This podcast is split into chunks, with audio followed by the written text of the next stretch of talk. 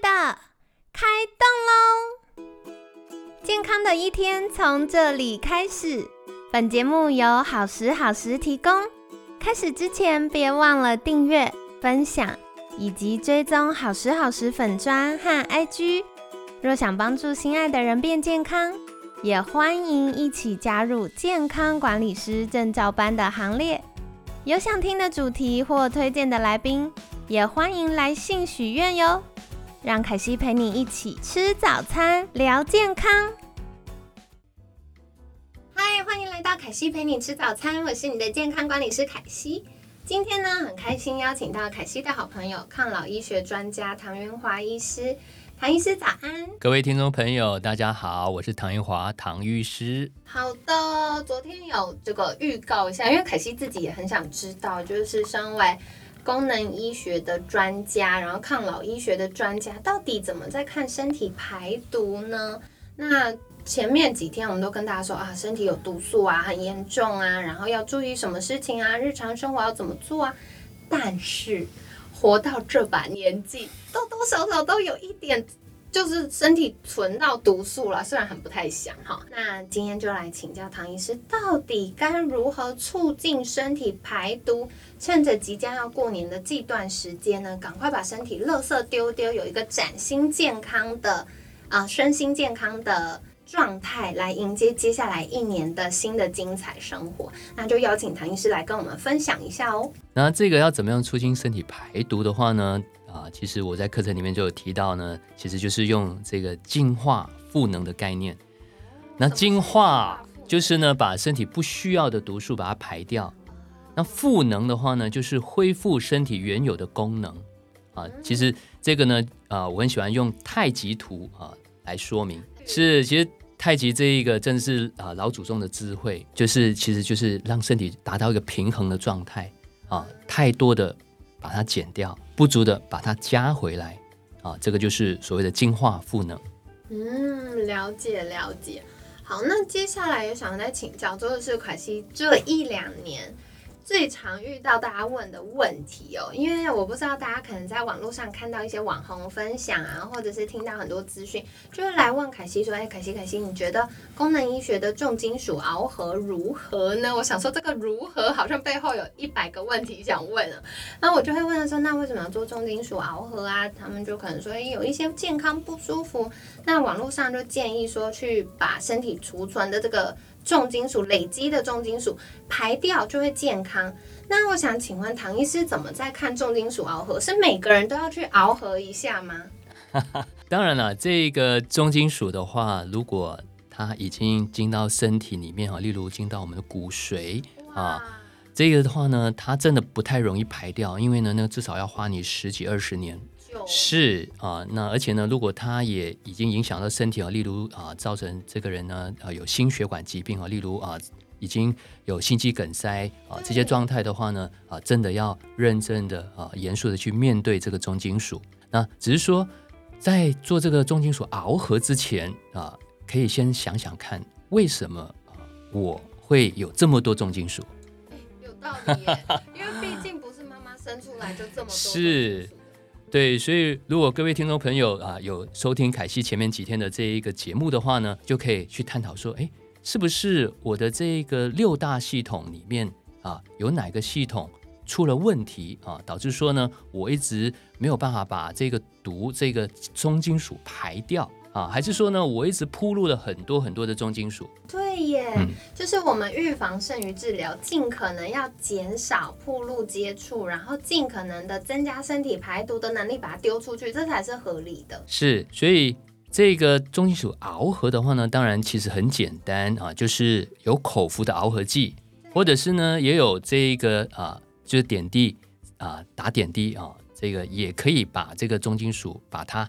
熬合把它从这个身体抓出来，可重点就是抓出来过后呢？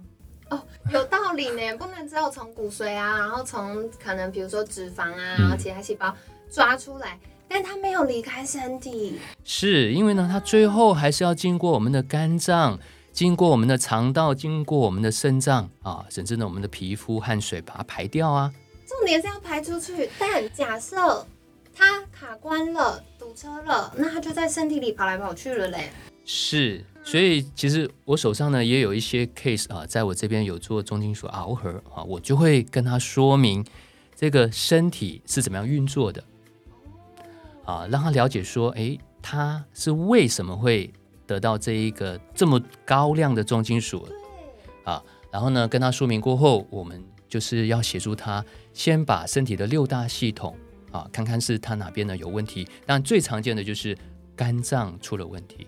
啊，或者是呢，肠道啊一团乱哈，这个坏菌比好菌呢啊多很多，是啊，或者是呢，他的心血管呢就是有问题啊，所以导致呢他的循环没有办法适当的把这个毒素排掉。如果在做这个重金属螯合的同时，没有把这个肝脏解毒把它顾好，没有把这个肠菌虫顾好，哇，这个人的话呢。他即使做了螯合，他的效果可能也会很差，或者是呢，他会有一些啊很不舒服的所谓的这个排毒反应。哦，嗯，哎，我觉得唐医师讲到一个大重点，重金属螯合不是你今天去买完菜路过诊所顺便做的事情。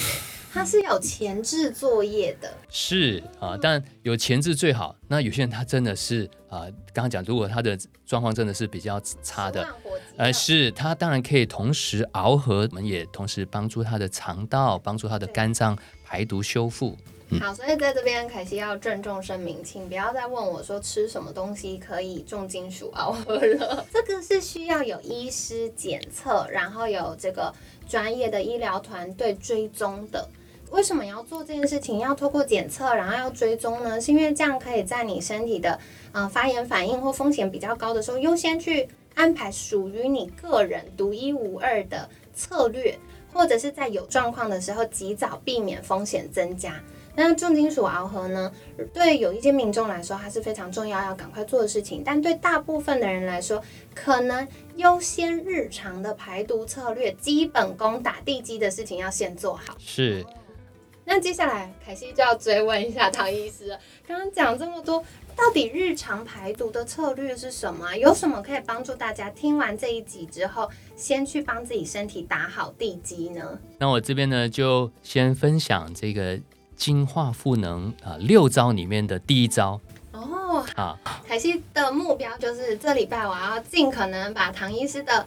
Pebble 炸出来给大家，所以大家那个笔记本拿出来哦。第一招来喽。那第一招的话呢，也就是最重要的，不过呢也是最难做到的，就是正念舒压。真的，我们周一有跟大家讲到，正念舒压是很重要的。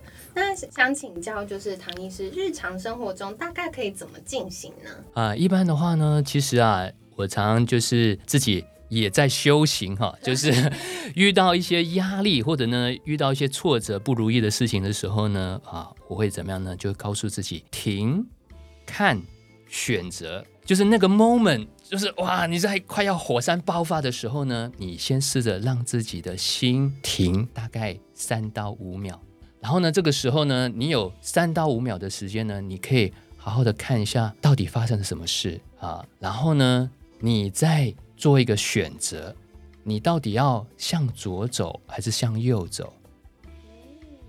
好，所以当然事情坦白说都没有对错，啊，你做的这个选择，你就要负责。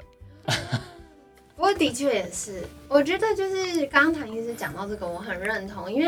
很多时候不是对错的问题，它是不同的选择，它会带来，这就是一个大礼包，你不能选一个套餐，有你喜欢的，比如说哦，有喜欢牛排的，可是也有三色豆出现，不喜欢红萝卜的，那你就是在做了选择之后，怎么样去回应它？是另外一招呢，就是凡事尽可能呢，你就是要用善的循环去想。哎，有道理耶！是，就是呢，呃，就像我们一直强调说呢，要做这个环保，我们要爱地球。对，想说环保干我什么事？其实不是这样的。是，其实每一件事情呢，它如果是从善的这个理念呢去出发，到最后的话呢，它就像蝴蝶效应一样。对。啊，总有一天啊，它会有福报回来的。这个我很认同哎，因为有时候大家想说，啊，我做件善事好像也没有立刻多赚钱啊，或得到什么夸奖啊。但是你累积累积久了，你一定可以看到你身边都聚集着善良的人。是这个物以类聚啊。啊，再来的话呢，就是尽可能啊，每天啊，例如要睡觉之前，可以跟自己讲三句谢谢。好有趣的方法哦！对，就是呢，谢谢你自己，还有呢，谢谢今天有谁做了什么你觉得很棒的事，这个是也算是给自己一个肯定。那另外一个呢，就是呢，你如果有适当的感恩别人，其实这个时候的话呢，就会去刺激你的大脑啊，你的大脑呢就会发分泌了一些啊很棒的这个脑内啡哦，所以这个 也就是。正念舒压里面的最关键的啊，如果你本身呢在那一个 moment 啊，你是觉得是啊满足，然后呢你是幸福，而且呢你是正向的，对身体的话呢，自然而然就会分泌这个很棒的这个脑内啡。那这个的话呢啊，它会去调节整个身体，尤其是你的免疫系统、你的自律神经，相对那一天的话呢，你就有机会呢睡得更安稳。哦，而且就像前几天唐医师有讲到，睡得更安稳，我们就有机会把身体的毒素还有大脑里面的毒素好好的丢掉，我们就开始了一个正向的循环，越来越身心健康舒适的循环。是，所以这一招是呃正念舒压呢是最重要啊。不过我也还在修行，还在锻炼，也不是那么容易啊完全做到了。那第二招的话呢，就是。这一个生理时钟啊，你一定要规律。其实这个生理时钟呢，是二零一七年我们诺贝尔得奖组他们团队提出来的啊。他发现呢，我们人体每一个细胞呢，都会有一个啊，我们讲的生理节律、生理时钟。对。啊，那所以如果你是逆天而行哈，就是呢，硬着哈啊，这个不是日出而作、日落而息的话呢，身体会很受伤。那这边凯西要举手，因为有一些听众可能就是得要轮班呐，或者是要常常加班呐，那这种怎么办呢？这种人的话呢，工作没有啊，我只能啊给他一个很高的敬意啊，真的辛苦你了啊，因为除非你真的是属于少数的猫头鹰基因的人。啊，就是呢，你很适合真的是在晚上工作去活动的，否则的话呢，啊，你的肝脏真的会很辛苦啊。所以真的是这种啊，他是要轮夜班，或者是呢，他真的是要在晚上工作的人，必要时的话呢，他就是要啊去调节他的这个生理时钟，用什么呢？啊，可能可以用啊适量的这一个褪黑激素啊，或者是呢，现在还有一个很棒的就是光疗，它可以去啊透过这个光谱。去调节你的生理时钟哦，所以就是透过这个光疗还有褪黑激素去加大身体，呃，感受到那个日夜的变化。是，只是那个日夜是我们人为给身体的，让它可以配合我们必须要轮夜班的作息。是。然后凯西刚刚想到一个，就是因为有时候轮夜班难免会遇到放假，放假的时候就想 happy 出去玩，但这样有可能会打乱我们的。本来调好的生理时钟，所以假设是放假日，也尽可能按照我们平常轮班日的作息会比较理想，对不对？当然了啊，如果你偶偶尔去啊，就是狂欢这样子是 OK 的，偶尔啊，因为我们还是要有朋友嘛，要有社交活动嘛。那个偶尔哈，我常常遇到大家跟我说天天都在偶尔，那是不是？对，但就是比例原则，是是是。稍微调整一下，但如果不是去呃真的有活动，只是日常生活的话，就是维持稳定的作息。不管是我们平常大家晚上睡觉、早上起床，或要轮夜班的朋友们，维持稳定作息都是重要的。是哦，好的，所以今天就送给大家两招。那进化赋能六大招还有四招是什么呢？就留给你在课程当中继续收听跟学习喽。那今天呢，唐医师跟我们分享到非常重要的，到底怎么样促进身体排毒，以及近期大家很常私讯或者是上课的时候询问的重金属螯合的问题，今天就邀请唐医师一口气解答给大家了。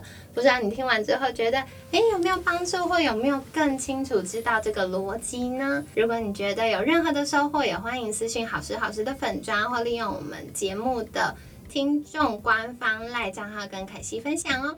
那一样要再次邀请唐医师跟大家介绍。如果大家想要更多的了解健康的议题，或者是好好学习进化赋能六大招，然后在生活当中落实的话，可以到哪里找到唐医师呢？各位呢可以搜寻我的粉砖啊，在脸书唐云华医师健康逆龄购啊，或者是呢我们教育平台散时间。好的，所以这次呢，唐云华医师有送给大家一个好礼哦，就是健康永远是无价的健康逆龄六点零的线上套课呢。凯西就把相关链接和资讯放在节目资讯栏，记得啊，现在有限时的早鸟优惠，以及几专属凯西陪你吃早餐听众的折价优惠。那大家可以详细阅览之后，赶快手刀订阅起来哟。那就跟你分享啦。那今天呢，很感谢抗老医学专家唐云华医师的分享。